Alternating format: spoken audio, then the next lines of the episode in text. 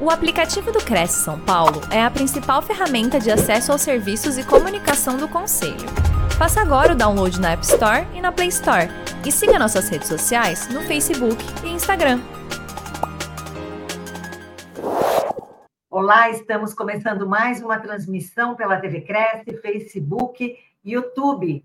Hoje vamos falar com Douglas Vilar sobre responsabilidade civil do corretor de imóveis, que é extremamente importante é um assunto que todo mundo tem que ficar de olho. Tudo bem, Douglas? Tudo ótimo, e você? Uma alegria poder participar aqui do Cresce São Paulo. Acompanha há muitos anos aí, hoje estamos aqui. Você está falando com a gente de onde, Douglas? De Curitiba. Curitiba. Paraná. Cidade boa. Olha só, para quem ainda não conhece, o Douglas Vilar é advogado, empresário e palestrante, pós-graduando em Direito Imobiliário pela Escola Paulista de Direito extensão em compliance empresarial e anticorrupção, sócio fundador do VSM Sociedade de Advogados. Ele tem experiência jurídica desde 1999. É membro das comissões de Direito Imobiliário e da Construção, Direito Empresarial e Juizados Especiais da OAB do Paraná.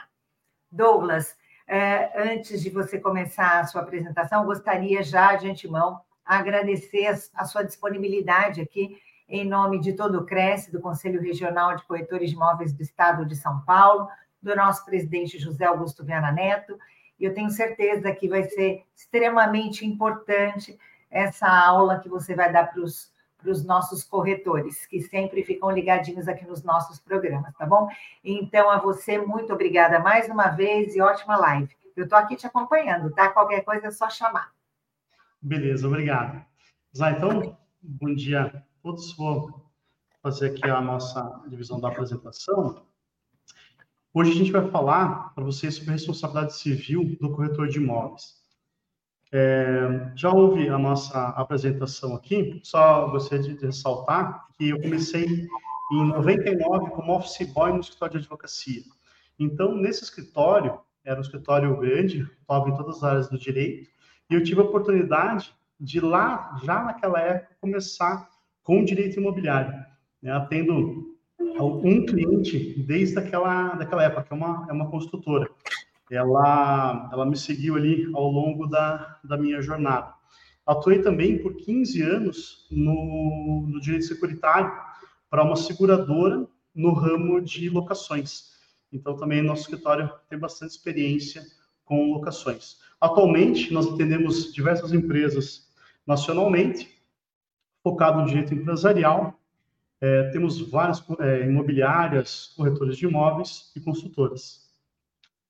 Ah, eu vou iniciar a apresentação e é importante deixar claro que eu não sou professor, né, eu sou, sou só advogado. Então, tudo que eu sei, eu vi na ponta, lá no dia a dia, né, esquentando o umbigo no, no fórum lá, brigando com outros advogados, com juízes, discutindo teses.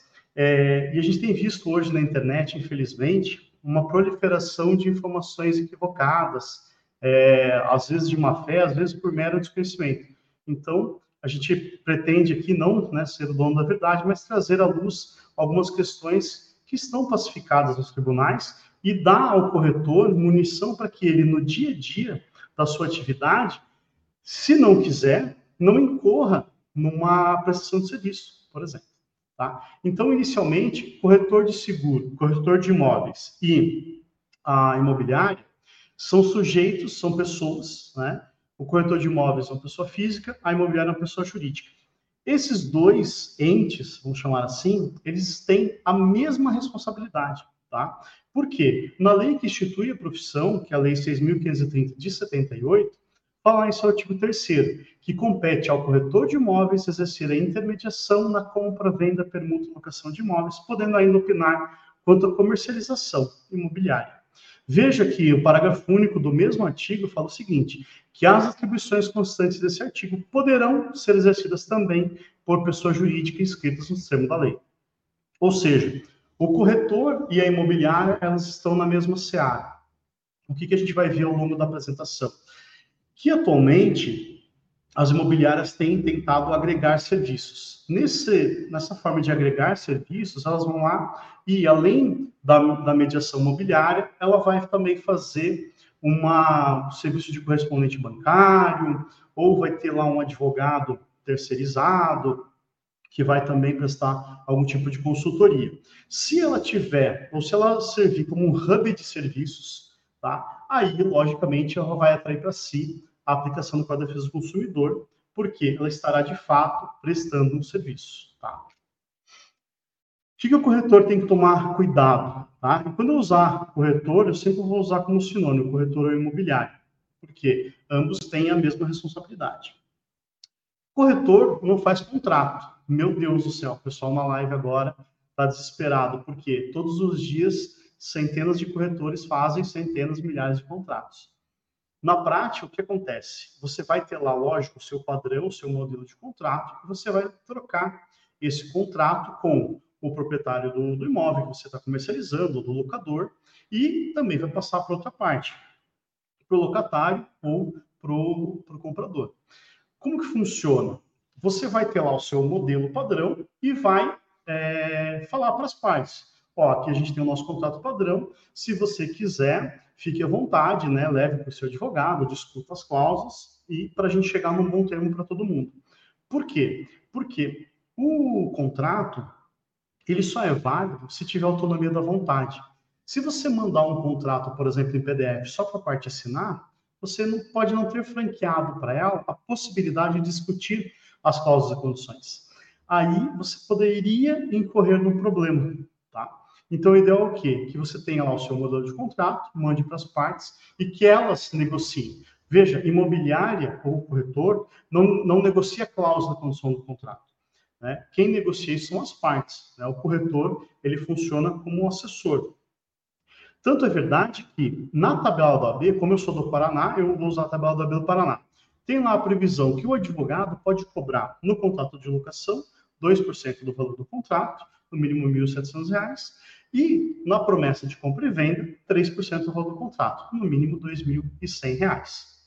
Ou seja, é ato privativo do advogado a elaboração desse contrato. Tá? Então, jamais haverá um processo no qual se vai pleitear do corretor uma indenização porque ele redigiu um contrato de uma forma equivocada. Tá? As partes sendo capazes, né, o negócio sendo lícito, ele vai estar isento de qualquer responsabilidade pela confecção do contrato. O mesmo acontece na figura do engenheiro civil. Os corretores, eles têm o dever de opinar sobre a negociação imobiliária. Ou seja, eles vão falar, olha, esse imóvel aqui, ele está no preço certo, ele está no local adequado, é, a gente acha que vai conseguir alugar por tanto, né, se for um imóvel de um investidor, mas ele não é engenheiro civil. Alguns até são, né, mas em regra ele, o, o corretor não é engenheiro civil. Então, ele não pode opinar pela solidez e segurança do empreendimento. Tá? Quem faz isso é o, o engenheiro. Então, o corretor ele também está isento de qualquer responsabilidade quanto ao imóvel cair ou algum tipo de vício oculto. É importante frisar que mesmo os imóveis que são financiados, a gente acha que o engenheiro lá do banco que vai fazer a avaliação do imóvel, ele garante a solidez e segurança. Ele não garante. Em regra, todos os contratos bancários, eles prevêem lá que caso haja um vício oculto, vai ser de responsabilidade do antigo proprietário. A exceção, é claro, quando você está fazendo uma transação imobiliária de uma compra de imóvel na planta que a própria, é, o próprio banco vai lá e faz é, esse aporte. Né? Então, daí o banco acompanha todas as fases da obra. Nesse caso, então, é lógico que o banco vai é, se responsabilizar. Tá? Quando você tem lá uma situação de encaminhar para as partes as certidões, o corretor ele faz o quê? Ele vai lá, localiza, né, ou, ou pede para alguém retirar as certidões, Tendo alguma certidão positiva, ah, apareceu lá um processo trabalhista. Ele não deve dar um parecer sobre aquele processo, né? Ou se o processo estiver arquivado, ah, o processo está arquivado, então você pode ficar tranquilo que a gente garante, de forma alguma. Porque, especialmente no seu trabalho, processos arquivados podem ter a certidão, a, a impossibilidade da transação imobiliária. Por exemplo, você tem lá o CENIB, que vai onerar o bem quando for feita a transação imobiliária. Então, quando for feita lá na frente essa compra e venda, vai aparecer essa certidão e vai ser impossibilitado da realização da transação. Então, apareceu certidão positiva, você tem que aconselhar as partes. Olha, aqui tem a certidão positiva, você analisa lá a questão, o processo, né, passa para o seu advogado de confiança, e ele vai fazer a melhor análise disso. O que é importante deixar claro? Se o corretor, logicamente, é o imobiliário, fizer a oferta de serviços acessórios, prometendo que será responsável pela garantia do negócio, é, sem deixar claro qual é a atribuição dela, aí sim ela corre o risco de ser enquadrada lá na aplicação do Código de Defesa do Consumidor, por estar caracterizada aí uma prestação de serviço. Tá? O opinar, que está lá na lei, não é um obrigar. Então, o corretor não obriga ninguém a comprar nada. Tá? O corretor ele aproxima as partes, demonstra lá o imóvel, colhe ah, os documentos necessários, ou direciona, né? Olha, os documentos necessários são esses, são essas certidões. A gente tem uma alteração na lei é, de 2022, que agora você não precisa mais pegar ações de feitos é, cíveis, você só precisa pegar feitos trabalhistas e federais. Então, o artigo 54 lá foi alterado, não precisa mais ter certidão de execução civil, porque no ato de constatação da, da matrícula, né, há uma, uma tendência de que se não tiver na matrícula, não existe. Então, desde 2015, o judiciário, ou, a legislação, ela tem se inclinado para obrigar a, o credor a onerar o bem. Então, você vai distribuir um processo de execução, você já pode pegar e lá gravar aquele bem, para que ele não seja comercializado. Se você não fizer isso, você não vai ter contra si a proteção da fraude contra credores. Então, houve uma isenção das partes, ou seja, não caracteriza má fé você não buscar as certidões de feitos ajuizados. Tá? Por que, que isso é, é importante? Porque a gente tinha uma falsa impressão de que eu precisava buscar certidões do local do imóvel e do local onde as partes residem. Mas isso é uma construção jurisprudencial. No entendimento legal, em tese, você teria que buscar as 27 estados do Distrito Federal, é, ou, né, os, ou todos os estados do Distrito Federal, essa certidão, para que você tenha lá uma garantia da realização do negócio. Então, o que, que é obrigação do corretor? Né? O corretor, nos termos do artigo 723, ele é obrigado a executar a mediação com diligência e prudência e de prestar ao cliente espontaneamente todas as informações sobre o andamento do negócio. Ou seja, o corretor, ele vai estar tá ligado às duas partes, né? Tem um outro termo que eu não gosto, que é eu sou corretor do comprador, eu sou corretor do vendedor. Isso não existe, tá? A profissão do corretor não admite pares. Então, eu não sou corretor de um corretor de outro, sou corretor do negócio. Podem existir mais de um corretor no negócio, mas ambos vão ser corretor das partes. Não existe corretor de A ou corretor de B. Então, o corretor vai buscar o melhor negócio tá, para as partes. Então, ele não pode omitir nada, é, ocultar alguma informação de que ele tem a ciência. Por exemplo, a gente usa aqui em Curitiba, em São Paulo também tem, no resto do Brasil também, a situação da feira livre. Então, o corretor sabe que a feira livre é nas terças e quintas. Ele pega, vai lá, não, tudo bem, vou mostrar o imóvel para você na segunda ou no sábado à tarde. Ah, mas eu queria ir na terça. Não, não, na terça não vamos, porque na terça eu tenho outro compromisso. Mas você sabe que naquele dia tem uma feira livre. Então, você vai, faz a transação, e depois a pessoa vai morar no imóvel e vai descobrir que lá tem uma feira livre que por dois dias impede os carros de, de entrar e sair e é uma confusão. Se for conseguido provar que você tinha essa ciência, tá?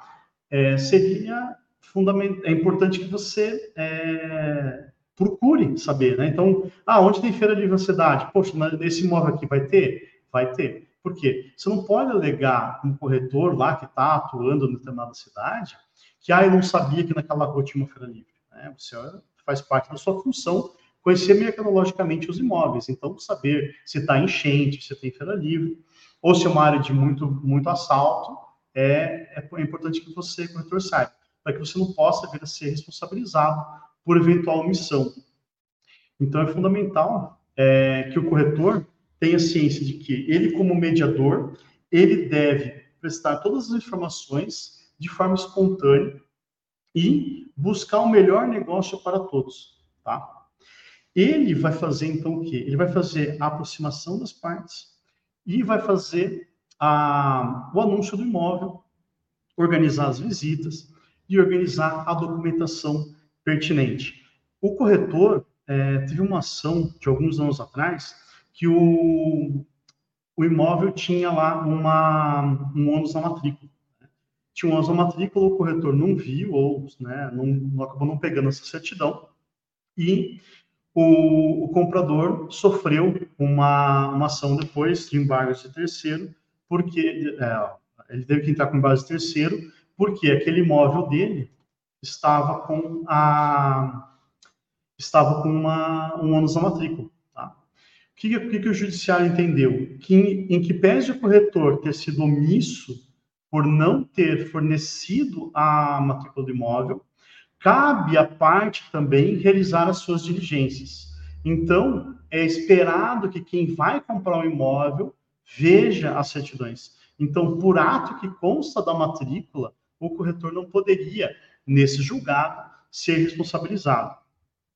O que é importante entender? Que o corretor que é omisso na sua é, função de forma é, proposital, por exemplo, é, ele vai lá e acaba cometendo um vício de consentimento. Ele faz o quê?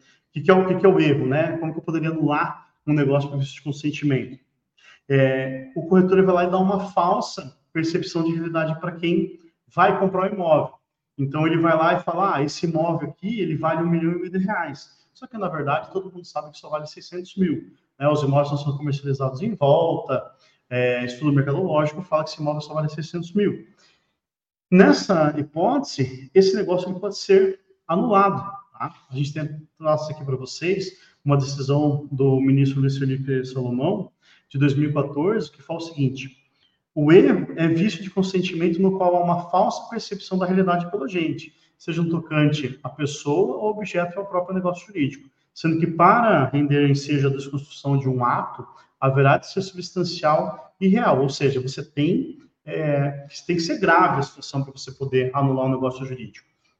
Então, o corretor que age na média, né, aquele que age dentro do esperado, dentro das suas atribuições, que fala constantemente com a parte, olha, esse imóvel aqui, ele tem essas qualidades, mas também tem esses defeitos, você vai ter barulho, você está perto de um estádio, você está é, em determinada situação, ele, é, que é transparente, ele não vai ter nenhum tipo de problema. Mas ora bolas, afinal então, qual que é a função do corretor? O artigo 722 do Código Civil, ele deixou bem claro, e é triste, porque a gente vê diariamente juízes, advogados, é, influencers, né, hoje como está na moda, citar o artigo 722 e não ler. Por que, que eu, eu falo isso? porque inclusive eu vi um vídeo essa semana que falava o seguinte: não, o corretor de imóveis é, tem a sua função regulamentada pelo artigo 722 e se aplica à defesa do consumidor porque ele faz uma prestação de serviço. Ora, vamos lá então vamos ler o artigo 722. Pelo contrato de corretagem, uma pessoa, que é o corretor, não ligada a outra em virtude de mandato, ou seja, não tem procuração, de prestação de serviço, vamos lá de novo, uma pessoa não ligada a outra em virtude de mandato de prestação de serviço. Vou repetir pela terceira vez. Uma pessoa não ligada a outra em virtude de mandato de prestação de serviço.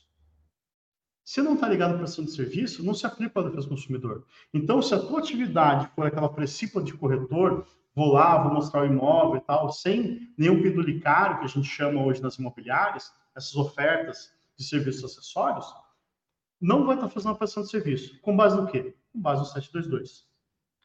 Ou por qualquer relação de dependência, obrigue-se a obter para a segunda um ou mais negócios, conforme as instruções recebidas. E olha que bacana, o corretor ele age de acordo com as instruções recebidas. Ou seja, você vai lá e faz uma autorização de vendas. Você vai comercializar o imóvel pelo valor que foi lhe passado. Se você é, emitir um parecer sobre o valor do imóvel, aí você vai colocar uma autorização. Ó, fulano me procurou e o valor do imóvel é tanto aqui, você vai assinar que você indicou este valor. Se a pessoa quiser vender o imóvel por um outro valor, você vai falar para ela, ó, aqui a minha função é vender pelo valor X. Por que, que isso é importante? Digamos que você comercialize um imóvel por 3 milhões de reais Só que esse imóvel é um prédio, lá tem vários andares, e o andar do vizinho lá é comercializado por 800 mil reais. Né? E aí você pega um estrangeiro, vem aqui, está cheio de dinheiro, não sabe muito bem como é que funciona a cidade, e acaba comprando aquele imóvel por 3 milhões. Fatalmente, lá na frente, você pode sofrer uma, uma ação por conta dessa, desse seu excesso de confiança. Por quê? Você é, não fez a tua função, que é o quê? Que é opinar sobre a venda. Tá? Então, vamos falar de novo. Artigo 722. O corretor tá, não está ligado à outra parte por mandato, por prestação de serviço. Beleza? Artigo 722. É um mandato. Então, a função do corretor de imóveis tem dois artigos principais, 722 e o artigo 3 da Lei 6.530 de 78, que fala que lá compete ao corretor de imóveis exercer a intermediação na compra, venda, permuta e locação de imóveis, que pode ainda opinar pela venda. Tá? Como que o corretor acaba agindo modernamente no dia a dia? Né? Isso aqui é bem importante, porque a gente tem é, tido várias decisões é, nos tribunais que acabam por minar aquilo que o corretor estava fazendo na prática. Tá? Então, o corretor hoje, ele esqueceu o que é autorização de vendas, ele esqueceu o que é ficha de visita imóvel, o que é proposta de compra, ele pega, troca um WhatsApp lá, ó, oh, quero tem um cliente para comprar esse imóvel. Legal, vamos lá mostrar o imóvel para ele. Vai, mostra o imóvel, às vezes até tira uma foto que está lá no imóvel mostrando, faz um direct, faz um vídeo numa live, um vídeo no, Instagram, ou em qualquer outra rede social, e acha que está com o negócio garantido. No dia seguinte, o comprador vai lá e fala: oh, eu aceito aqui, vou querer comprar esse imóvel, vou pagar 500 mil reais. Legal? Beleza. Aí o comprador vai lá, aceita. Se ele não tiver nenhuma outra forma de provar isso, o WhatsApp de forma isolada, ele não tem valido mais como prova. Por quê?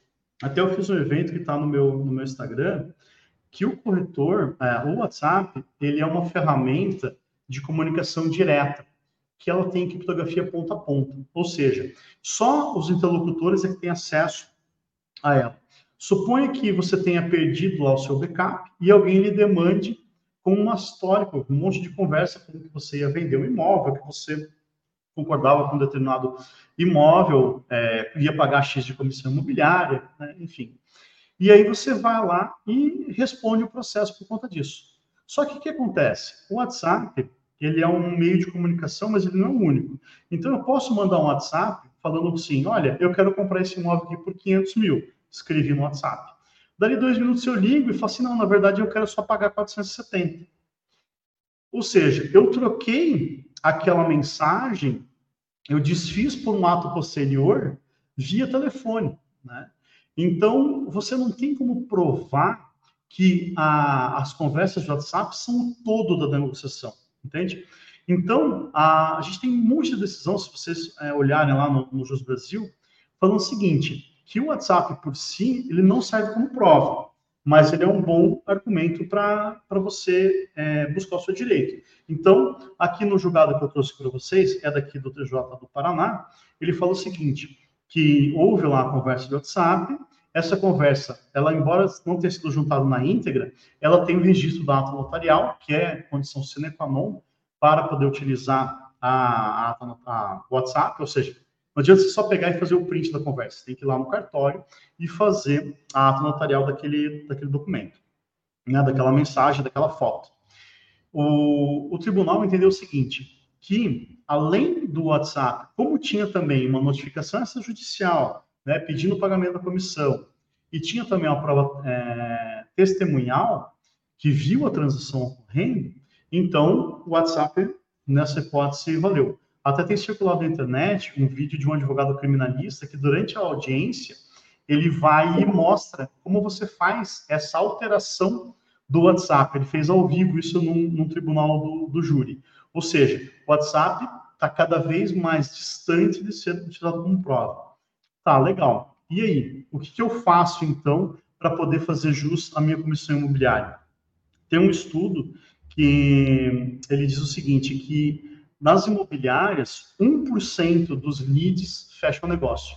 Ou seja, você precisa mostrar é, ou atender 100 clientes para vender um imóvel. Imagine se você não tiver o, todo um aparato documental para demonstrar essa sua prestação de serviço, né? Ou essa sua é, mediação imobiliária. Você que vai escolher, com base na nossa apresentação, que modelo de negócio que você quer para sua imobiliária. Nós entendemos, e eu recomendo aos nossos clientes, que sempre esteja equidistante da prestação de serviço, que fique lá mais adstrito ao artigo 722. Então, o que, que é, quais são os documentos que você precisa ter enquanto corretor de imóveis? Uma autorização de vendas, se você for fazer uma publicidade deste imóvel, uma NDA, se for um imóvel é, privado, que as partes não queiram divulgar, e você tem lá um cliente é, em específico para mostrar. E o que, que tem que constar nessa autorização de vendas? A responsabilidade documental do proprietário, né? Ele vai lá e vai falar, olha, está aqui meu imóvel, a matrícula está aqui, vai lá e tire a matrícula atualizada. Se ele fornecer a matrícula para você, você vai constar lá que a matrícula foi fornecida pelo proprietário. E aí, quando você for para autorização, é, para proposta de compra e venda, você deve mencionar também, olha, eu aqui eu tenho essa matrícula, mas ela foi é, emitida pelo proprietário. Então, eu aconselho que você vá lá também tire uma, uma via. Então, na autorização de vendas, você, a gente vai ver mais adiante, você já vai colocar tudo que você puder sobre o documento, sobre o, sobre o negócio, tá? Então, você foi lá, angariou o imóvel, autorização de vendas. Ah, eu estou mostrando o imóvel de um parceiro. Pede para o parceiro se ele tem autorização de vendas, porque se ele não tiver também, aí vocês não têm negócio. Tá? Ficha de visita. É, as imobiliárias têm sido muito omissas com relação à ficha de visita. Tá?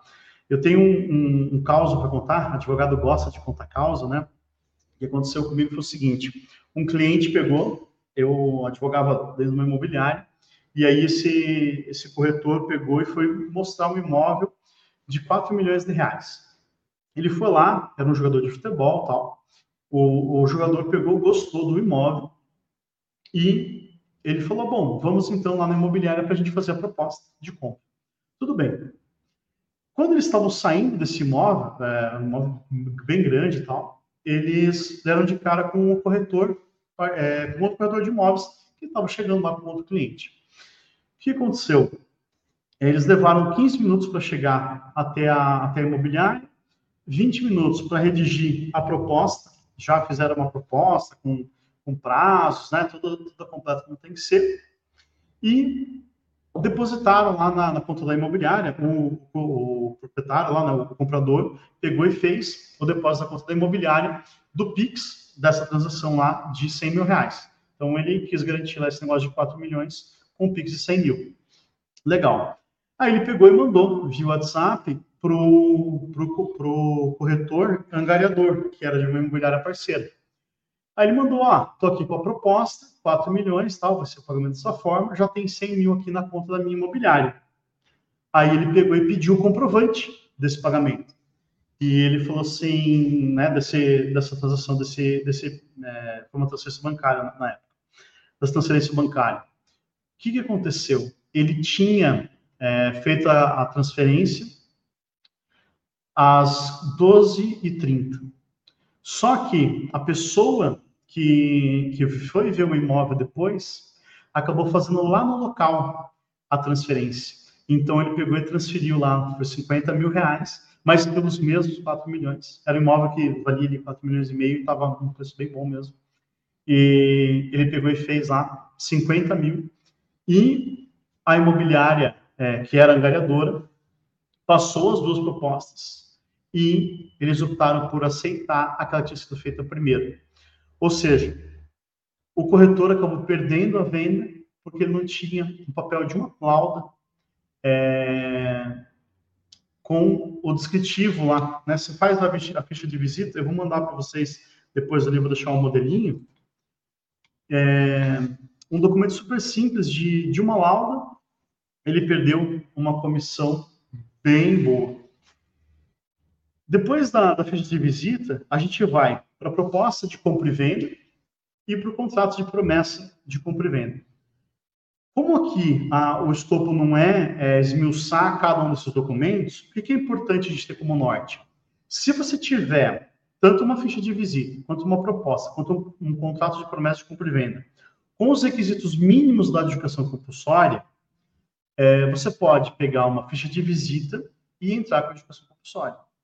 Como assim? Ah, imagine que você vai lá fazer a, a mostra o imóvel e na tua ficha de visita de uma lauda tem campo para ter todo o descritivo do imóvel, tem as formas de pagamento, data de emissão na posse e tudo.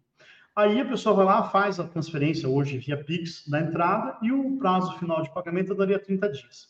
Ele vai lá, faz o pagamento do saldo em 30 dias e marca para ir a cartório fazer o registro.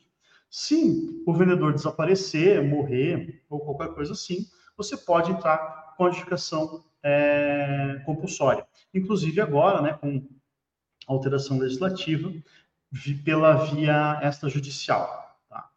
Então, a cada oportunidade, você deve buscar realizar o documento da forma mais completa possível. Tá?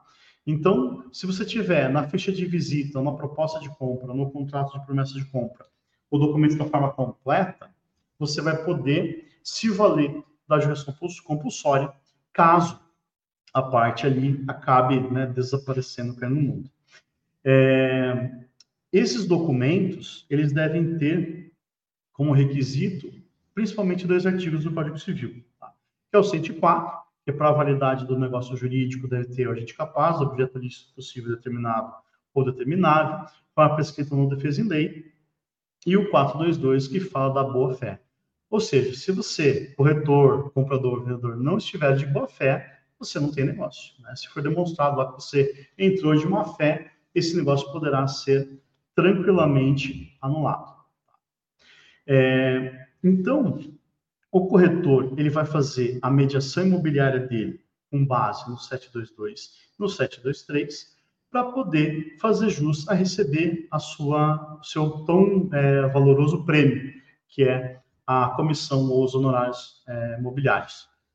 Fazendo da forma correta, tendo provas substanciais da transação e do efetiva é, tentativa, ele não vai ter nenhum tipo de, de problema para receber sua comissão. Autorização de vendas. Quando você faz uma autorização de vendas, você deve colocar lá o preço e a forma de pagamento. Por que isso é importante? Digamos que você vai comercializar um imóvel por um milhão de reais e a pessoa fala assim, olha, eu quero um milhão de reais, mas eu só aceito pagamento à vista. Beleza? Beleza. Você tem lá no prazo de vigência da tua autorização, 90 dias, o prazo que você eleger. É, você achou um possível comprador, essa pessoa vai, é, você vai buscar contato com o proprietário e fala assim, ó, estou aqui com um cliente para ver o imóvel. Fala, ah, bacana, mas eu não quero mais vender o imóvel. Não, mas o cliente quer ver, ele paga um milhão de reais lá à vista. Ah, não, não quero mais. Se ele não quiser mais, você pode pegar e entrar com uma ação para cobrar a comissão imobiliária, desde que você tenha o documento uh, de autorização de vendas ou a ficha de visita como um viés, ou seja, como uma forma de é, contrato escrito. Né? Então, você tem um contrato escrito, usa o, o 784 lá para valer. Então, por exemplo, assim, ah, eu tenho um prazo de comercialização de 90 dias, então eu tenho a data. Eu tenho o valor, a proposta é no valor. E eu tenho lá duas testemunhas, salvo se o negócio for feito pela internet, ou seja, se a tua proposta, a tua autorização de venda, o seu, seu compromisso for feito é, mediante assinatura eletrônica, desde que seja possível constatar lá o emissor, com a alteração trazida agora no, no 784, em seu terceiro parágrafo parte, se não me engano, você pode é, dispensar as testemunhas. Se você tiver esse documento, você pode fazer uma ação de execução. Se você não tiver esse documento com esse formato, mas tiver lá todos os indícios de prova que você realizou essa, é, tem autorização de vendas, tem lá uma solicitação para mostrar o imóvel, tem a negativa, você pode entrar com uma ação de cobrança para pleitear os seus direitos.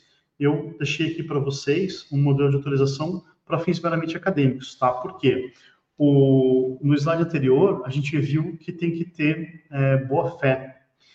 é, para que haja um contrato de boa-fé, as partes têm que ter ciência desse contrato. Então, como posso eu fazer uma autorização de vendas para você usar no futuro?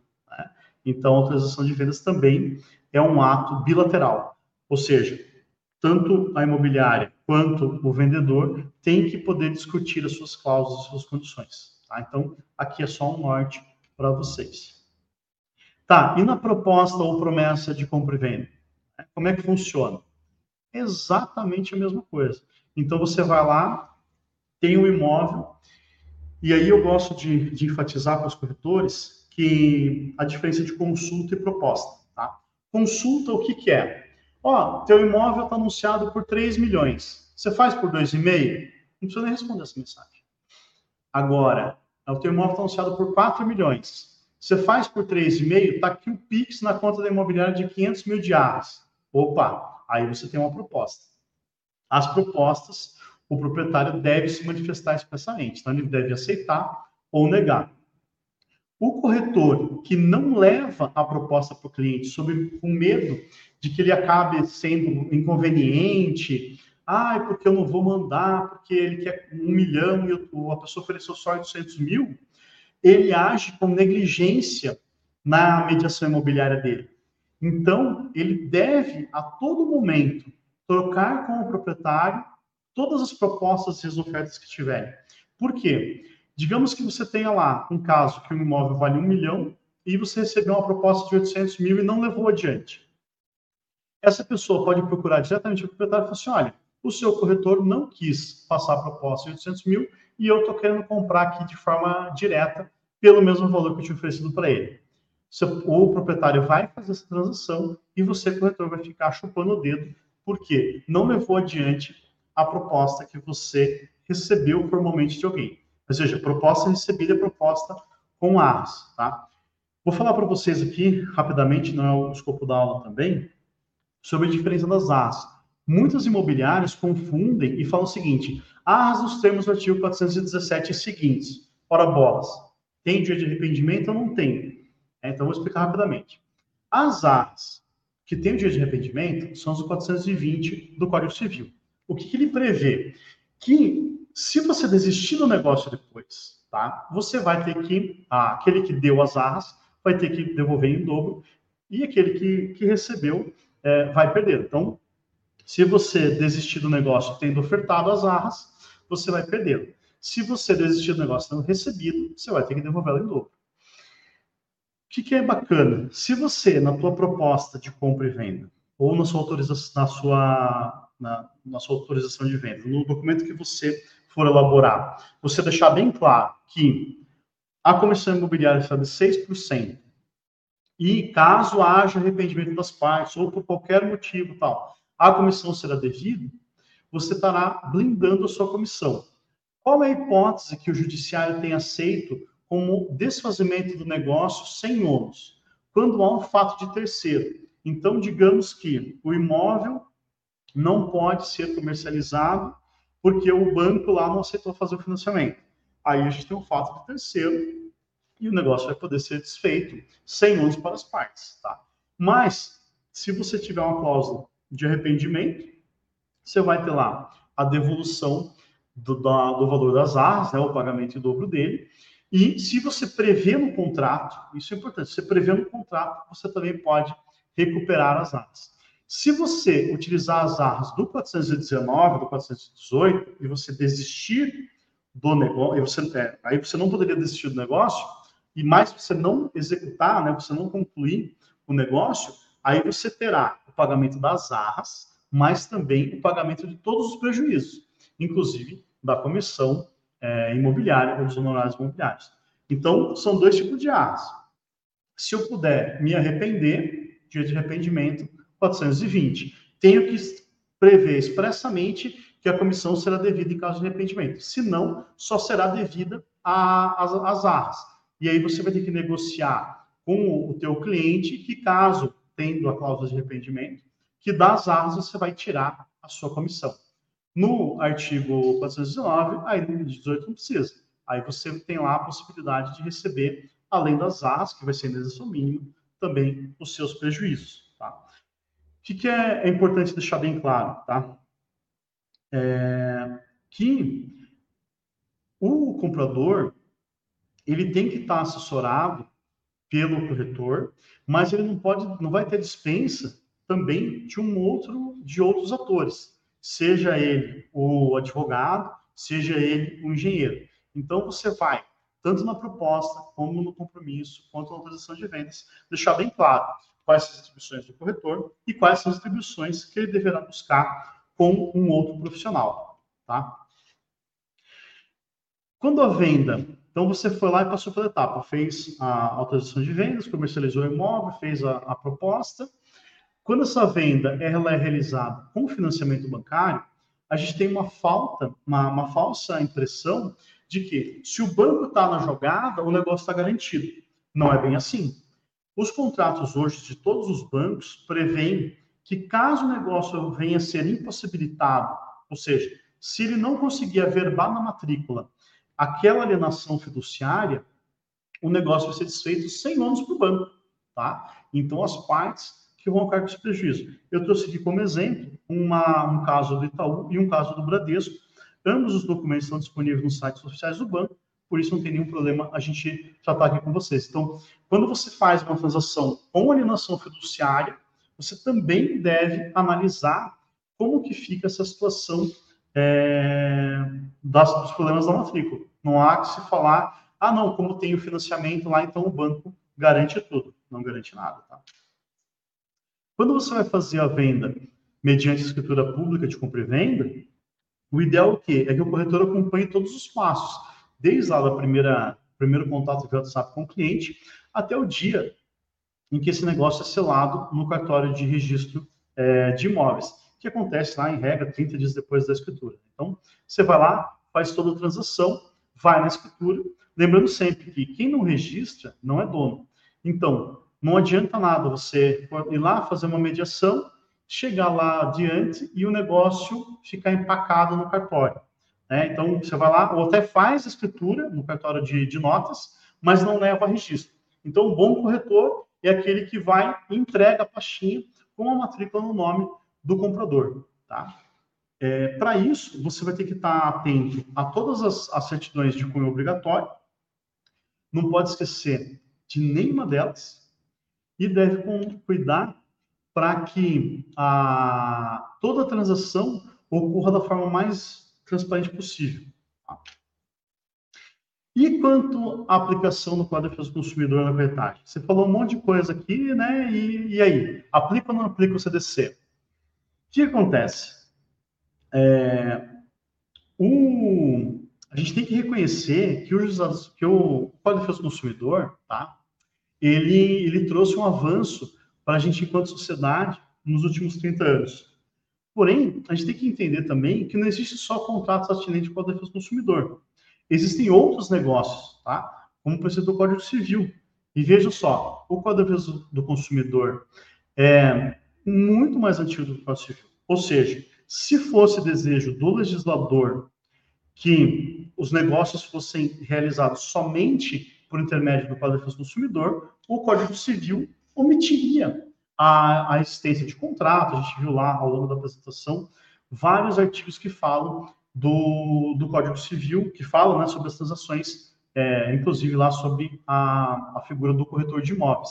Então, se fosse para aplicar o Código do Consumidor, não haveria a previsão do Código Civil, tá? É, mas eles, eles estão em harmonia. Por que eles estão em harmonia? Porque se você, enquanto corretor, enquanto imobiliário, no seu dia a dia, garantir para parte, não, vem aqui que eu vou fazer tudo para você. Eu vou buscar certidões, eu vou fazer o parecer sobre os processos que existem, eu vou contratar um engenheiro para ver se o imóvel é bom mesmo, eu vou fazer tudo. Você, imobiliária, não é o juiz lá na frente que é malvado que vai te dar é, uma aplicação Código do Consumidor. Não, o juiz ele só é, vai convalidar uma situação que já aconteceu, né? Então, você no dia a dia, enquanto corretor, enquanto imobiliário, é que tem a cada mensagem de texto, na tua, na tua documentação, na tua proposta, na tua ficha de visita, deixar bem claro o que, que é que você está fazendo para o cliente. Né? Tudo bem, as imobiliárias, tem imobiliárias que querem fazer a prestação de serviço, só que tem corretores imobiliários que acabam sendo traídas pela forma com que o judiciário tem interpretado isso. Então, que é importante você ter como norte? O artigo 722 e qual que é a função do corretor. Se você for agregar serviço, indubitavelmente vai se aplicar o Código do Consumidor. A gente tem aqui diversos precedentes tá? do, do STJ. Tenho, trouxe aqui dois favoráveis e dois contrários à aplicação do Código de Defesa do Consumidor. Então, aqui na, na tela para vocês poderem depois dar uma olhadinha. Mas, em regra, eles fazem o quê? Os que aplicam o Código do Consumidor fazem uma, cometem uma falácia, que é o seguinte, que está lá caracterizada a prestação de serviço. Tá? Como a gente viu no Código Civil, não está caracterizada a prestação de serviço. Né? Então, o dia a dia da imobiliária é que vai falar ou não se tem aplicação ou não. Tá? Então, assim, como no direito, né? Brincar com meus clientes assim, ah, mas no direito tudo é relativo. É, no direito tudo é relativo. Depende de como você vai fazer. Então, assim, as imobiliárias, hoje, elas visam, visando uma maior aceitação, elas acabam fazendo o quê? É, agregando serviços e oferecendo serviços para o cliente. Como lá, é, despachante imobiliário, serviço de vistoria, intermediação financeira, inclusive assessoria jurídica. Quando você tem essas, essas atribuições na sua imobiliária, você fatalmente vai estar atendo para si a aplicação do Código de Defesa do Consumidor. A gente já está encaminhando para o final. E os honorários do corretor, né? Quando que são devidos? Quando você faz a, todo o seu serviço direitinho, que é o quê? Autorização de venda, ficha de visita, proposta, contraproposta, redige lá, né, incita as partes como analisar um contrato, é, aconselha elas a buscar um advogado para realizar essa documentação. Quando você conclui o negócio, você tem lá a, o direito da sua comissão. Nas palavras do, do, grande mestre, do grande mestre Scavone Júnior, é, que é o meu professor, inclusive da pós direito imobiliário, que é, dispensa apresentação, né, é, no meu entender, o melhor é, advogado do país na área, a, do livro dele a gente traz o quê? Que certo que a formação do contrato de corretagem, ele depende de três etapas. A aproximação das partes, fechamento do negócio com a assinatura da proposta e execução do contrato, que é de fato ter lá a assinatura da compra e venda ou do compromisso, tá? Ou ter, né, no fechamento, que é na assinatura da proposta, a conclusão do negócio, que é o pagamento do preço por um lado. Ou seja, um documento que enseje lá a adjudicação compulsória. Para que o corretor tenha direito à comissão também, é, ele tem que ter um resultado né, alcançado, que é o quê? Ele tem que ter uma autorização para mediar, aproximar as partes e ter resultado útil. É, o que, é ter o resultado útil? É que o negócio de fato aconteça. Tá? Se o negócio não acontecer, é, e ele não tiver, por exemplo, uma autorização de vendas ou uma proposta, que caso as partes venham se arrepender, ele tem direito à comissão, aí ele não vai ter é, como cobrar isso judicialmente. Então, tem que ter essa autorização. Quanto à alocação, a responsabilidade do corretor ela é a mesma, tá? Vai aplicar o 722 ou vai aplicar a lei de, a, a, o Código de Defesa do Consumidor. Eu fiz aqui um, um quadro para vocês, também tem a opção, a, a, função do contrato mandato, tá? O contrato de, de administração e prestação de serviço, ele faz o quê? Ele vai, ter, vai te dar o quê?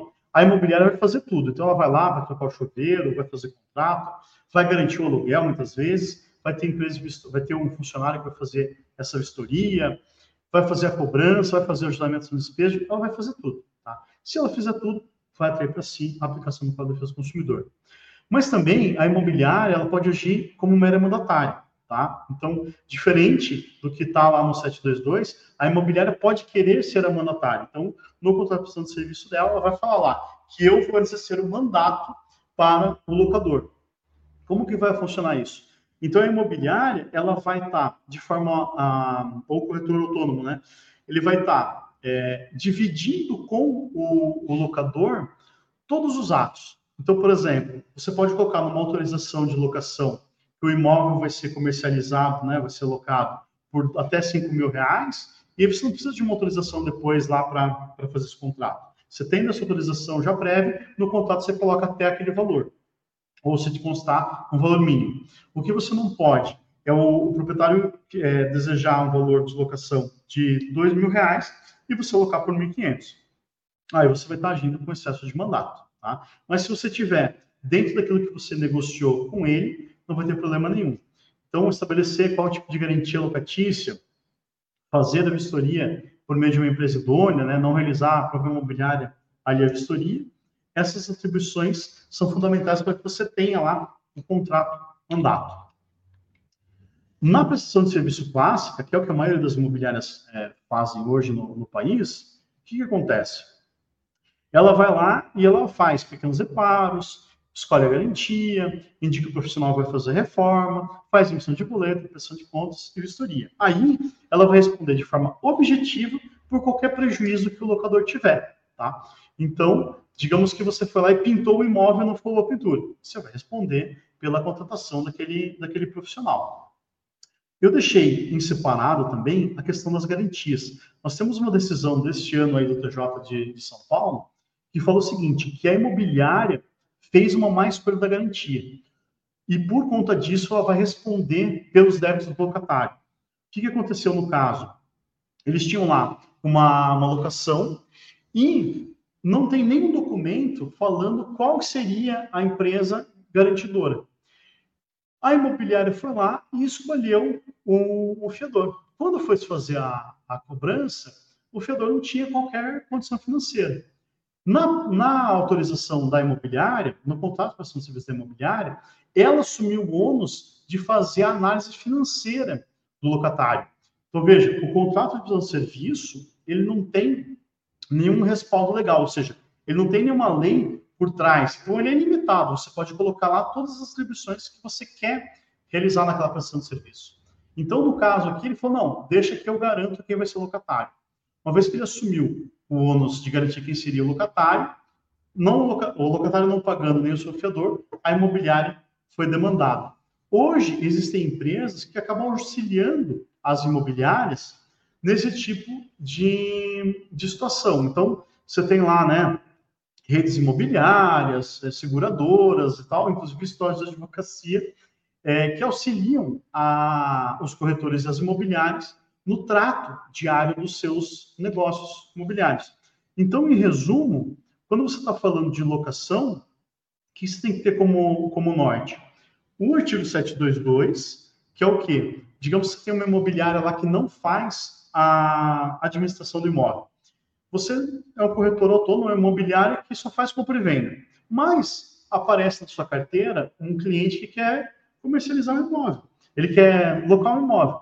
Você vai abandonar esse cliente? Você vai deixar de atendê-lo? Aqui em Curitiba, os valores de locação acabam sendo na faixa de 1% do valor do, do imóvel. Sendo 1% do valor do imóvel, a, o primeiro aluguel seria dessa imobiliária, seria desse corretor autônomo. Então, veja, a pessoa caiu na outra imobiliária, você vai perder 1% do valor do imóvel porque você tem medo de fazer locação? Não, pera lá, né? Vamos aprender um pouquinho para saber como é que funciona. Então, você, enquanto imobiliária ou corretor autônomo, que fizer só a indicação do cliente, não fizer a administração do imóvel, vai ter direito ao receber a sua comissão, né, ó, pela, pelo primeiro aluguel, em regra assim que elas fazem, e daí uma outra imobiliária, ou o próprio locador, vai fazer a administração do bem, do imóvel. A prestação de serviço é, clássica é aquela que a gente mostrou no slide anterior, que você vai garantir tudo para o locador e também vai responder por qualquer problema que ocorra no imóvel. A terceira hipótese é a do mandato. A do mandato, como a gente viu, você vai estar tá a todo momento trocando com o locador ou agindo dentro do limite que ele te passou na, no, contrato de, no contrato que você fez com ele. Então, por exemplo, ah, pode fazer a pintura se for até dois mil reais, pode contratar uma seguradora que tem acima de X milhões de patrimônio, ele vai te dar lá as diretrizes e você vai agir de acordo com aquele mandato. O judiciário hoje tem entendido o quê? Que a prestação de serviço, né, ou a realização de uma locação, ela é um contrato híbrido, que ela é um mandato perante o locatário, ou seja, o locatário não tem direitos contra a imobiliária, mas tem contra o locador. Então, a imobiliária só vai responder quando houver o excesso. E de prestação de serviço em relação ao locador. Então, a, a figura dele, se o teu contrato não ficar bem redigido, ele vai acabar, o judiciário acaba entendendo que você, perante o locador, comete de fato dali uma prestação de serviço. Tá? Quais são as leis que regem a, a, a participação do corretor de imóveis na vida civil? Tá? É, a gente tem lá a lei que instituiu a profissão, que é a, a 6.530 de 78, fala que o corretor vai responder por imprudência e por imperícia. A gente tem a lei do parcelamento, de parcelamento do solo, que fala que comete crime contra a administração pública, fazer ou veicular como proposta o contrato de loteamento ilegal, ou seja, o loteamento não registrado é um loteamento legal, né? Então, se você, corretor, comercializar um imóvel que não tem é, a matrícula, é, você está cometendo um crime. A lei da incorporação imobiliária, que fala que o corretor, o consultor responde solidariamente, caso não tenha sido feito lá o registro de incorporação. Então, se você for vender um imóvel, analise se tem lá o registro de incorporação. Se não tiver, pule fora, senão você responde solidariamente pelos débitos. Tá? Ah, a lei da constituição dos atos matrícula, que dá aquela segurança para o corretor não ter que buscar certidões de feitos ajuizados. A lei do distrato, que garante que, se tiver previsto no contrato o direito à percepção da comissão imobiliária, ele vai poder, mesmo que seja feito distrato, receber a comissão. O Código Civil, no 722 ou 729, que tratam de, de forma clara que a atividade do corretor de imóveis não está atrelada a aplicação do Código de Defesa do Consumidor. E a gente tem ainda pendente, que é o tema é, 1173, no STJ, que vai definir os limites da responsabilidade do corretor é, de imóveis quando ele está atrelado àquela situação de venda da incorporadora. Quando ele vende imóvel na planta, e o corretor ele é funcionário da incorporadora ou a incorporadora tem o mesmo sócio que a imobiliária, eles vão definir lá se nesse caso se aplica ou não o Código de Defesa do Consumidor. Nossa apresentação era isso. Simone, obrigado pela oportunidade. Eu vou deixar aqui meu link do, do, do Instagram. Pessoal, a gente passou na tela ali. Também tem o QR Code do escritório. E aí, Simone, se você quiser, se puder voltar aqui. Claro, já estou aqui. Nossa, são tantos detalhes, né?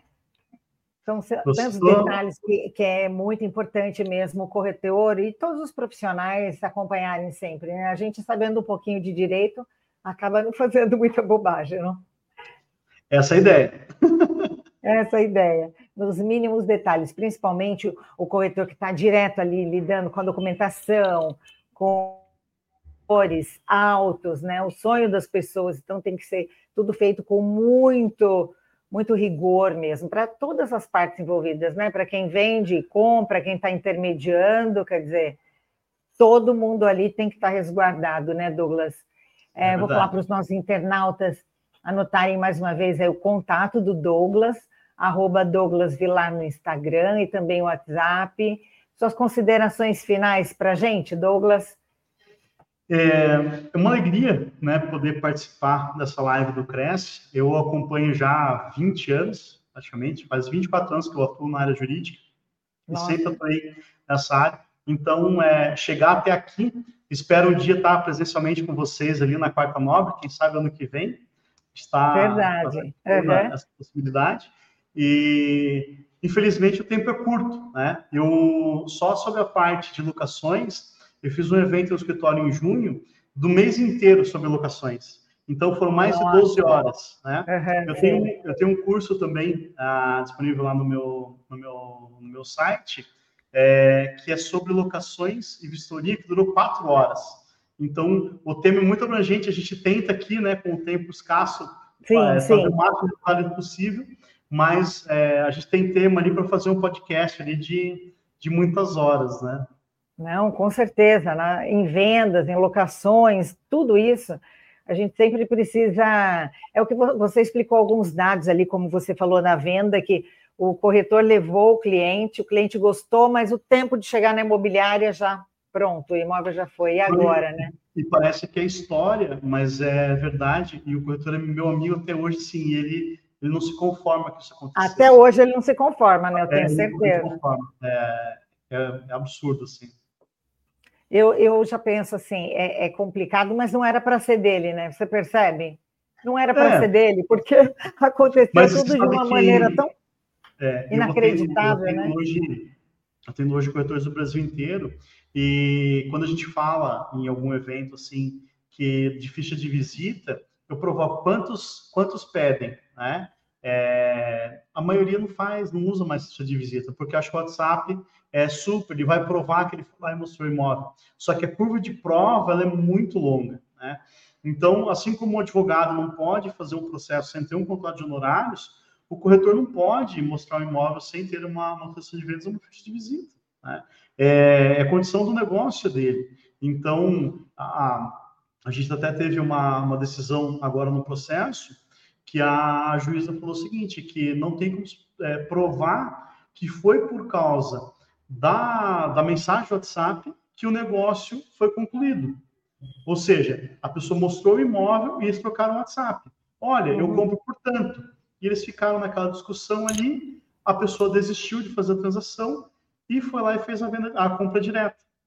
A gente entrou com um processo, tem vários mensagens do WhatsApp, e o juiz falou assim: olha, a gente está né, tá em grau de recurso processo, tal, mas o juiz falou assim: olha, é, não vislumbro aqui que houve a, a intermediação como diz a lei. Né? Você tem lá um WhatsApp, você não tem uma proposta por escrito, então, né, é, quem não tem proposta por escrito não tem nada. Infelizmente, essa é a, essa é a nossa tônica hoje. Agora, também, por outro lado, você, como você vai imaginar que um, um, outro cliente vai e decide fechar na hora? Talvez por essa coisa do, olha, já tem outro interessado, já vai fechar, e aquela pressão, e de repente a pessoa, não, já vou fazer, é, fechar um negócio aqui, porque normalmente, ainda mais o imóvel de 4 milhões, né, o pessoal, a pessoa é vai, não, um outro, né, né? Acho que nunca é, mais. Foi, é foi essa história que marcou a vida do seu amigo não. mesmo. É. Porque, olha, realmente a situação do corretor, ele já saiu, bom, com a, um, alguns pontos na, na, manga ali, algumas cartas na manga. Não, ele disse que gostou da matéria imobiliária. Como vai imaginar que, que, o cara vai entrar a primeira vez e vai comprar? É, eu acho que assim, o mais importante é o quê? É, na, é a proposta, ou a autorização de vendas mesmo, a, desculpa, a ficha de visita, ela ser ela ter lá o campinho da proposta, né? Então, você viu o imóvel? Ah, eu vi. O que você não gostou? Ah, não gostei porque o banheiro é pequeno. Tudo bem, você vai partir para outro. Mas você gostou? Gostei. Qual que é o problema para a gente fechar agora esse negócio? Ah, eu não sei se vou ter o dinheiro. Faz o seguinte, faz um Pix aqui, se você achar que você não, não quer, faz um Pix aqui de 10 mil e coloca como condicionante, que você pode desistir do negócio amanhã e desfaz, né? Você pode colocar lá que você vai ter as arras e você vai ter é, um arrependimento. Coloca lá qualquer coisa, um arras um valor menor, não tem problema. É, mas se você é, vai comprar um imóvel, é muito difícil a pessoa que vai visitar imóvel só, né? A pessoa quando vai, ela quer comprar. Então, hoje, com a cidadania internet, é, acesso virtual a, aos imóveis, uhum. você, você, vai se deslocar para visitar o imóvel, se vê que você gostou. Então, é importante que o corretor também traga é, para a parte, olha, você gostou mesmo? Você não quer já, já incitar alguma coisa aqui? Ou pelo menos, Mas... se não quiser fazer a proposta, vamos assinar que foi ver o imóvel. Porque o judiciário Mas, então, se... é o seguinte. Vamos imaginar, desculpa te interromper.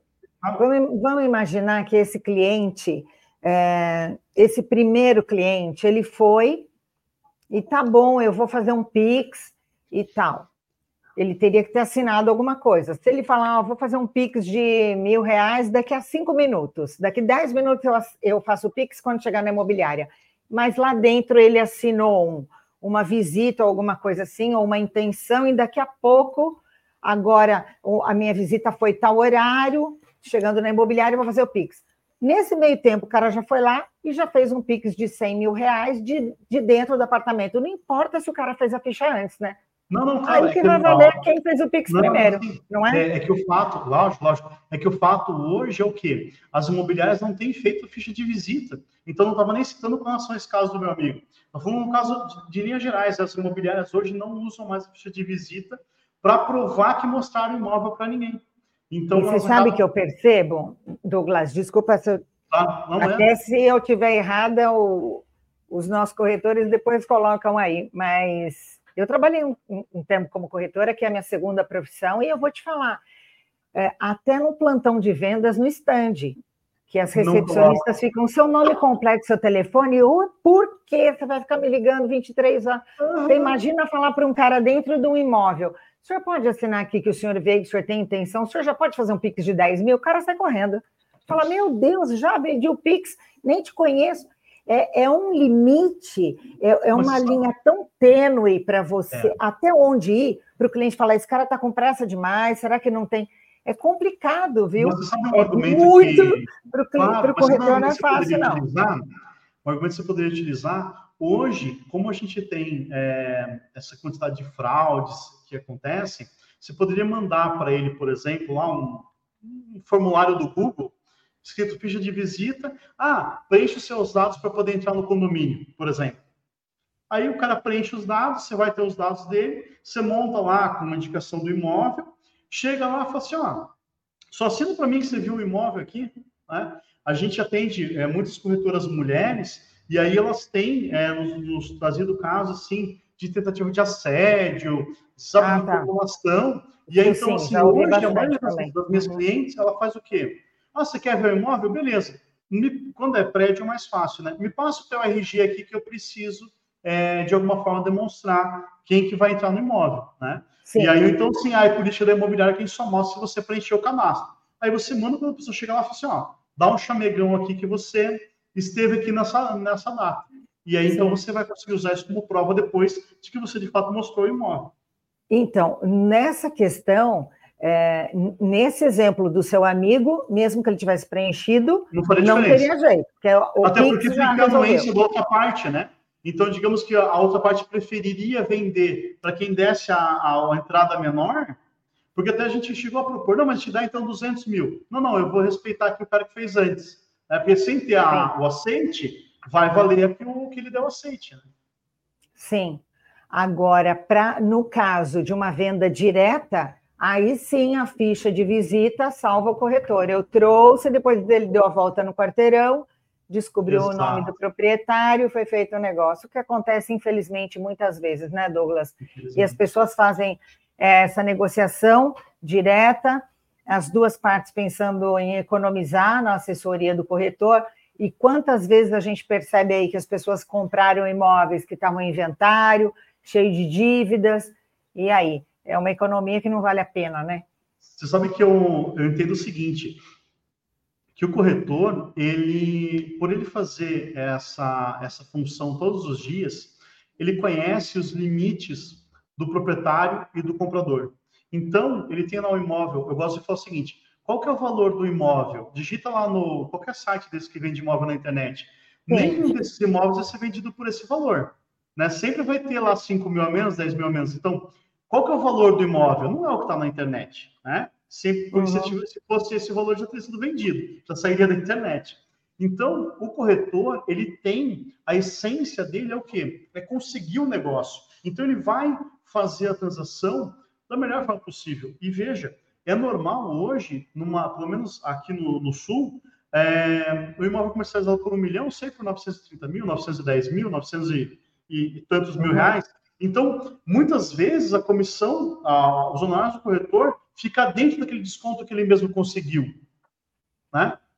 Entende? Então, a, a, gente, a gente gosta de usar cases aqui de, no, no, quando a gente faz as palestras do escritório, é o seguinte, que o trabalho do corretor, para quem vai pagar a comissão, é, acaba sendo de graça, porque ele consegue ou receber um valor maior, né, ter, um, ter um sucesso lá, pessoal, ah, eu quero 100 mil, eu quero um milhão no imóvel. Não, mas veja só, vamos fazer um drone, uma foto de drone, vamos fazer um retrofit aqui no teu imóvel para comercializar ele por um milhão e trezentos. Então, se você faz uma assessoria imobiliária adequada, você a comissão sai de graça porque você consegue Não, e você tem todo comercializar. Você tem toda a estrutura, né? O amparo Pode. do corretor, da imobiliária, do jurídico.